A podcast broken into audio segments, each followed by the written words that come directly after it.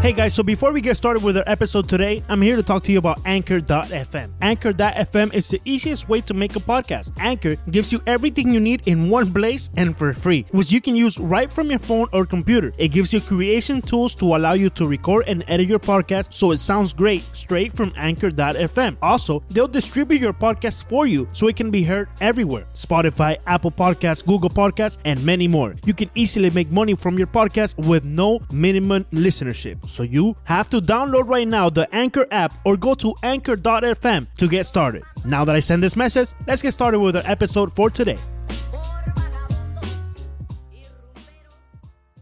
¿Qué tal amigos de 5 Razones Podcast? Les habla Leandro Soto y en esta edición especial de nuestro 5 Razones Podcast, el único podcast en español del network de 5 Reasons Sports, mis compañeros Ricardo Montes de Oca y Alejandro Villegas estuvieron conversando con Sandy Alcántara. Sandy Alcántara buscando un puesto, un espacio entre la rotación de los Miami Marlins, quienes en estos momentos podemos decir que tienen alrededor de 6-7 lanzadores que están listos para estar en la rotación de grandes ligas. Algunos de ellos, José Ureña, que va a abrir el juego eh, del Opening Day de los Marlins ante los Colorado Rockies este próximo 28 de marzo eh, a las 4 de la tarde.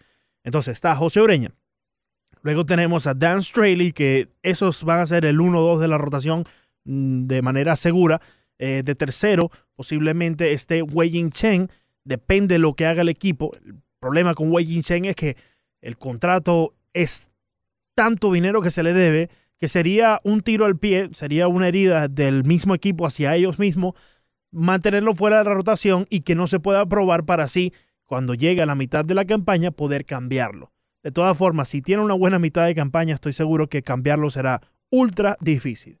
Luego de ellos está Trevor Richards, que ha tenido un spring training espectacular. Trevor Richards tiene uno de los mejores cambios en todas las grandes ligas y eso lo dicen los números del 2018. Luego de Trevor Richards, quien estoy seguro también tendrá un puesto dentro de la rotación, está Sandy Alcántara. Sandy Alcántara es quizás eh, la promesa joven de los Miami Marlins y eh, no solo vamos a estar hablando con él aquí, sino a lo largo de toda la campaña también, porque también estoy seguro que tendrá un puesto dentro del equipo de los Marlins, o si no, sería también una buena idea, quizás tenga la oportunidad de abrir algunos juegos en AAA y así moverlo a las grandes ligas, aunque muchos podrán decir que él ya está listo para el máximo nivel de la gran carpa. Luego de Sandy Alcántara está eh, Pablo López, quien ha sido la sorpresa de este campamento primaveral de los Miami Marlins. Pablo López tiene una efectividad de menos 1, 0,90 en el Spring Training y sin duda alguna es un brazo que tiene la potencia ya que aumentó 5 millas en esta temporada muerta. Luego de Pablo López está Cal Smith, el zurdos, que lamentablemente después de, la campaña tuvo una lesión, eh, al final de la campaña 2018 tuvo una lesión en el hombro izquierdo donde lanza, tuvo una cirugía para limpiar el área y se ha notado bien el sprint training, no lo hemos visto mucho, pero posiblemente él también sea una de las figuras que si no está en la rotación de los Marlins, los Marlins lo usen en el bullpen. Sabemos que el único zurdo que tienen en estos momentos de los que jugaron el año pasado es Harling García, quien ya prácticamente está fuera de eh, las posibilidades de ser uno de los brazos de la rotación de los Miami Marlins. Así que ahí están seis de los eh, siete de los eh, lanzadores que están disputando un puesto en la rotación de los Marlins, que comienza todo este próximo 28 de marzo en el Marlins Park. 28 de marzo en el Marlins Park ante los Colorado Rockies. Así que hoy estaremos hablando con Sandy Alcántara. Antes de que pasemos a la entrevista, repasemos un poco los números de Sandy Alcántara durante este campamento primaveral. Sandy Alcántara en cinco aperturas ha lanzado 15,1 innings, también ha permitido 8 carreras limpias, un cuadrangular, tiene una efectividad un poco alta y esto es lo que debe de mejorar, 4,70 de efectividad. Sabemos que es una, una muestra muy corta en el, en el sprint training, pero eso es lo que tenemos y debemos de analizarlo. 4.70 me parece un poco alto en 15,1 innings lanzados. Tiene récord de 0 y 1. Ha caminado a 11 bateadores, 21 ponches y los oponentes batean un bajo 2.59 de averaje contra el dominicano Sandy Alcántara, que lo escuchamos a continuación. Bien, vamos a recibir ahora mismo al uno de los lanzadores abridores de los Marlins, una de las promesas de las cuales este equipo está confiando en construir a futuro. Y eh, el año pasado vimos ya un, un, destello de lo que pudiera llegar a ser, pero ya se está preparando para la primera temporada completa en Grandes Ligas. Y vamos a recibir ya a un amigo de la casa, tercera vez que lo tenemos aquí en el Roche Deportivo. Sandy, ¿cómo estás? Buenos días. Buen día, buen día. Muchas gracias por tenerme en tu programa. Eh, Sandy, eh, hablamos en el primer día de los campamentos primaverales, el primer día de la escuadra completa, y básicamente estamos volviendo a hablar en uno de los últimos días. Eh, la primera pregunta que te quiero hacer es básicamente cómo has visto estos entrenamientos, en qué has trabajado específico, qué resultados has visto en este alrededor de un mes ya desde, desde la última vez que hablamos. Bueno, bueno, estamos muy bien, gracias a Dios, ya que estamos saludables, ya que Dios nos está dando la oportunidad día tras día de llegar aquí al entrenamiento y dar lo mejor de cada uno de nosotros. Ah, estamos viendo esto como un programa de entrenamiento para mejorar día tras día y las cosas que tengamos que hacer en la temporada nos salgan bien. Sandy, eh, uno de los problemas que has enfrentado en esta pretemporada, en esta primavera, ha sido quizás el descontrol. Ha sido una gran cantidad de ponches las que has tenido, pero también se te ha envasado mucha gente eh, por boleto. Eh, ¿Qué te está costando en el comando? ¿En qué estás trabajando exactamente en este sprint training? Bueno, como tú lo dices, estoy trabajando en mi comando, ya que estoy tirando más ponche. Estoy bien enfocado en todo lo que tengo que hacer, enfocado en las cosas pequeñas, como lo que tengo que mejorar en mi bullpen, en mis lotos y todas esas cosas, ¿sabes? Eh, ¿Qué picheo te está faltando localizar? Sabemos que la recta es tu arma principal, pero quizás alguno de los picheos quebrados, ¿en qué estás trabajando exactamente? Bueno, estoy tratando de desarrollar bien mi curva, ¿sabes? Ya que necesito un picheo que tenga buenos resultados, ya que tengo mi lado en mi cambio pero estoy trabajando en mi curva para tener la línea ready para la temporada. ¿Y estás satisfecho con lo que has desarrollado la curva en estos entrenamientos o todavía te falta? Claro, claro, claro estoy satisfecho ya que la estoy tirando en los juegos sin importar las dificultades. Ok, Sandy, eh, uno de los puntos importantes de los Marlins, eh, vamos, tratando de obviar el hecho de que llevan 11 victorias seguidas en estos campos de entrenamiento, ¿ok? Pero me llama la atención que de un año a otro, eh, el año pasado yo recuerdo que hablaban de los Marlins y decían, oye, este equipo sí batea pero ¿cómo le hace falta picheo? Este año eh, se ha cambiado completamente todo. Estamos hablando de 7, 8 individuos que pudieran estar fácilmente en, la rotación. ¿Cómo ves, eh, Sandy, a tus compañeros? ¿Cómo ves esa competencia sana que han tenido en estos campos de entrenamiento? ¿Cómo ve el equipo el futuro en, esta rotación de picheo que tienen ahora mismo?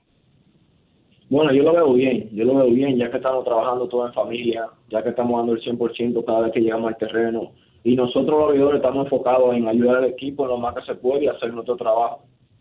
Sandy, una pregunta. Aquí estuvimos eh, analizando la posibilidad de que se utilizara una rotación de seis abridores. Tú como un abridor que te estás acostumbrado eh, toda tu carrera a lanzar cada cuatro o cinco eh, días, ¿cómo te tomarías esta decisión? ¿Te gustaría? ¿Sientes que te sacaría de ritmo o cómo la verías?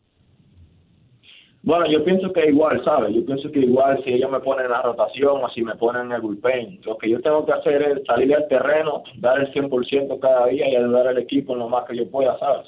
Perfecto. Y, y, Sandy, qué bueno que tocas ese punto del bullpen, porque justamente por aquí viene esta pregunta que hemos estado debatiendo aquí en el programa. Eh, como te dije, hay 7, 8 pitchers que realmente han hecho los méritos para estar en la rotación. Es imposible tener una rotación de 7 jugadores. Es decir, estamos hablando de Pablo López, de Cal Smith, de Straley, de Chen, de Sandy Alcántara. Es decir, hay muchas piezas, Trevor Richard, que pudieran estar fácilmente en la rotación.